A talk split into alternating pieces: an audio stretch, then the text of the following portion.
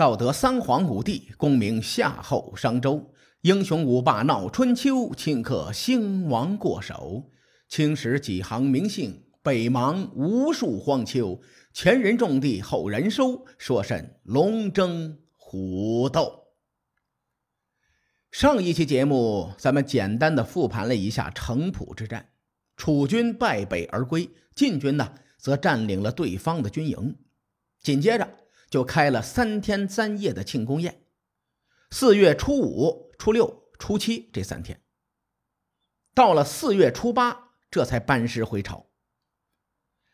晋军的这次班师行军速度非常的慢，史书记载说，晋军在四月二十九日才到达了衡雍，也就是咱们今天河南省的原阳县，这个地方距离洛阳也就是两百多里地呀。天子周襄王听到晋军在城濮之战中获胜，就打算慰劳晋军。晋文公收到消息之后，就在建土这个地方临时建造了一个行宫。建土就是今天河南省行泽县的西北，当时呢属于郑国的地盘。郑文公在城濮之战前的三个月，曾经去楚国递交过投名状。并且把郑军也交给了楚成王统帅。晋文公在郑国的地盘上修建行宫，可是把郑文公给吓坏了。他以为晋文公要秋后算账呢。于是呢，郑文公连忙派人就去找晋文公求和修好。到了五月十一日，晋文公和郑文公在衡雍订立盟约。郑文公呢，又一次做了墙头草。五月十二日，也就是第二天，晋文公将他俘获的楚国的俘虏敬献给了周襄王，同时还献上了兵车一百乘，步兵一千人。郑文公就在旁边为这个周襄王赞礼。啊，赞礼的意思可不是咱们今天说的“我为你点赞”，那不是一回事当年。郑武公出兵帮助平王东迁的时候，晋文侯也曾联合出兵。事后呢，周平王以最高的礼仪规格接待了晋文侯。郑文公指导周襄王按照当年的礼仪规格招待晋文公，哎，这种行为就叫做赞礼。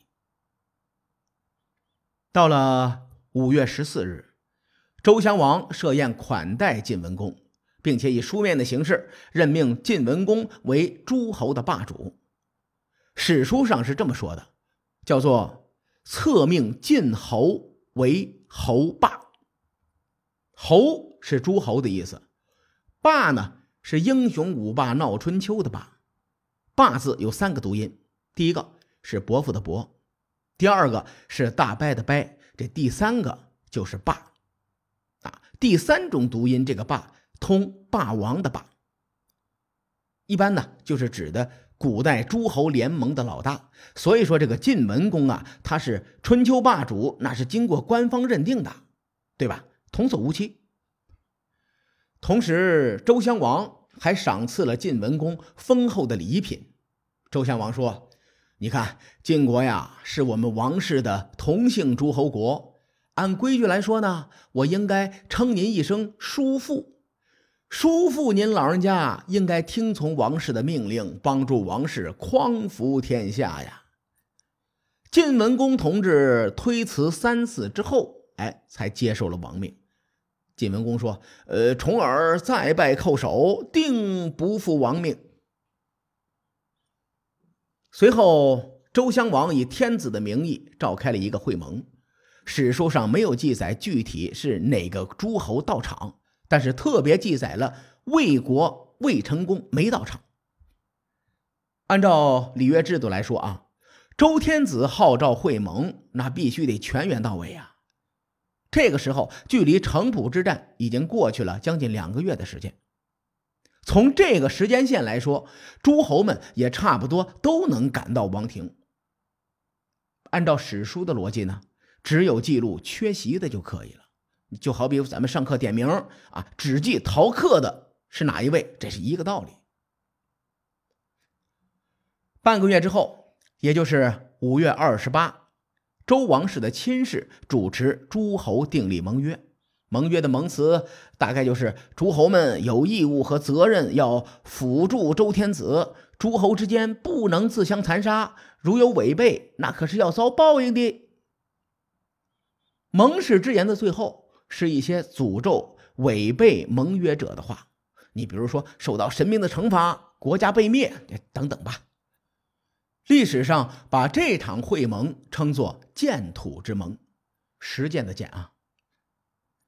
建土之盟的影响比葵丘会盟更大，规格也更高。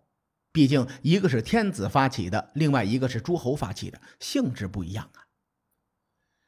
当时的史官对建土之盟非常的认可，同时呢，对晋文公在蒲城之战中的表现也非常认可。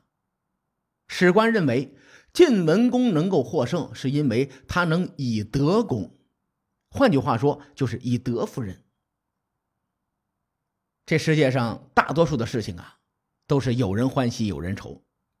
这边晋文公欢天喜地的成为霸主，那边呢，子玉同志愁云惨淡的南归楚国。《左传》用了一个奇幻的记载来记录子玉的事情。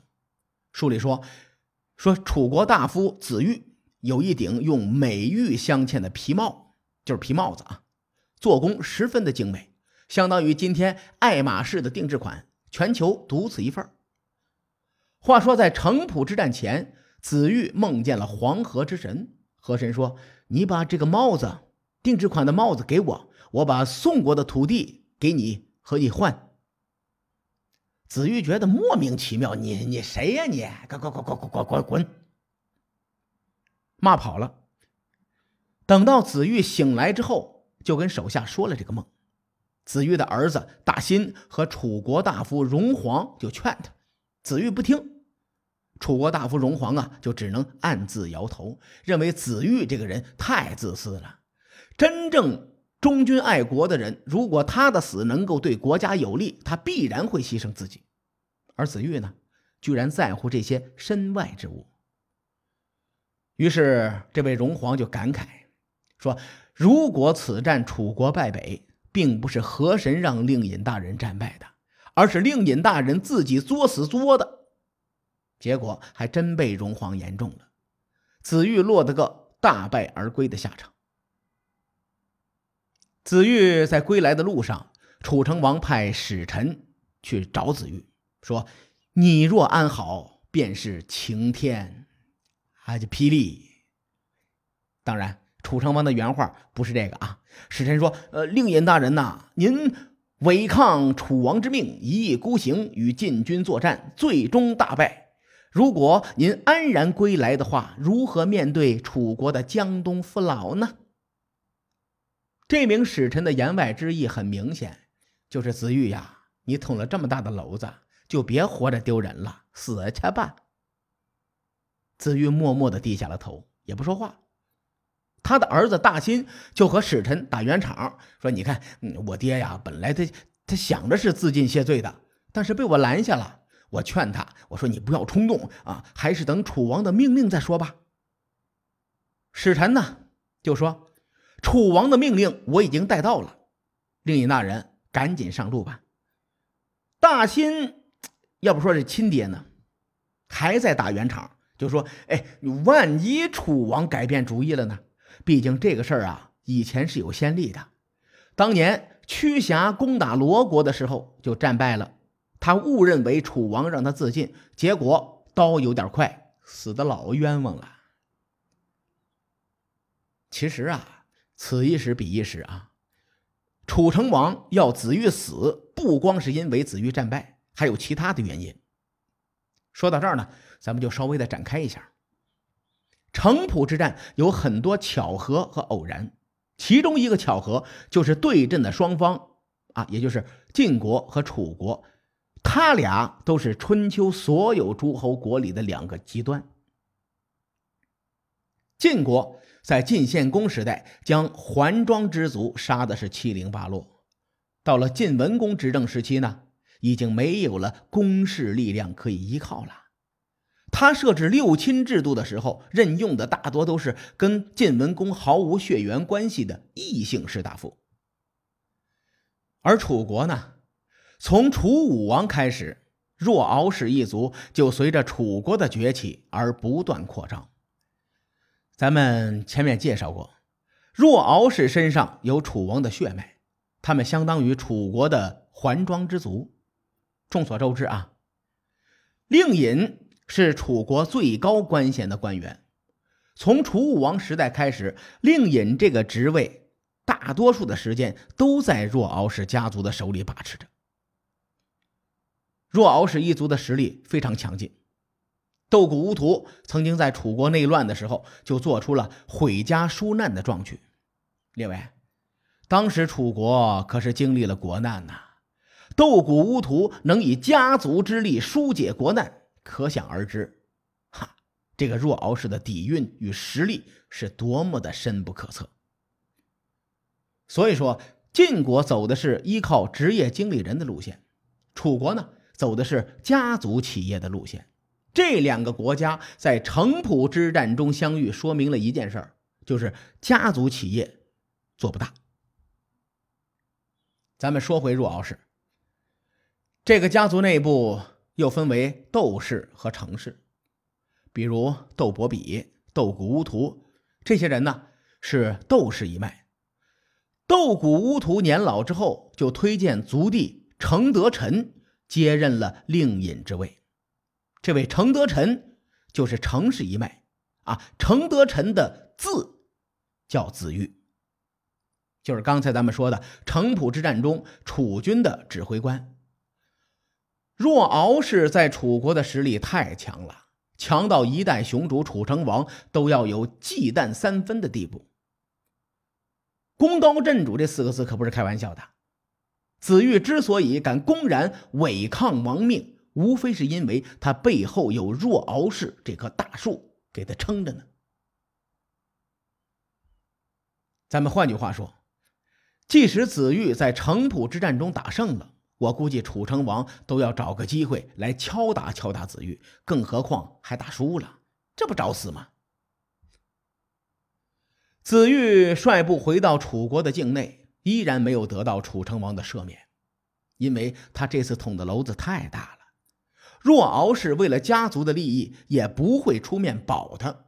于是呢，子玉同志就很识相啊，自杀以谢天下。建土会盟的标志，就是晋楚争霸暂时的告一段落。晋文公呢，这个时候已经是风烛残年的老人了。用一句评价中国足球的话来说，就是留给晋文公的时间不多了。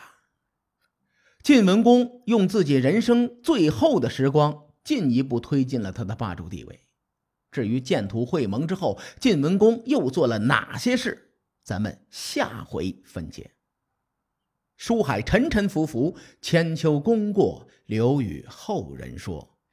我是西域说书人介子先生。下期节目咱们继续聊春秋风雨。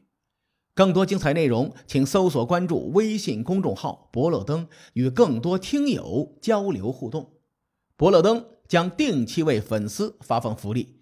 愿我们的存在让您对明天更有期许。咱们后会有期。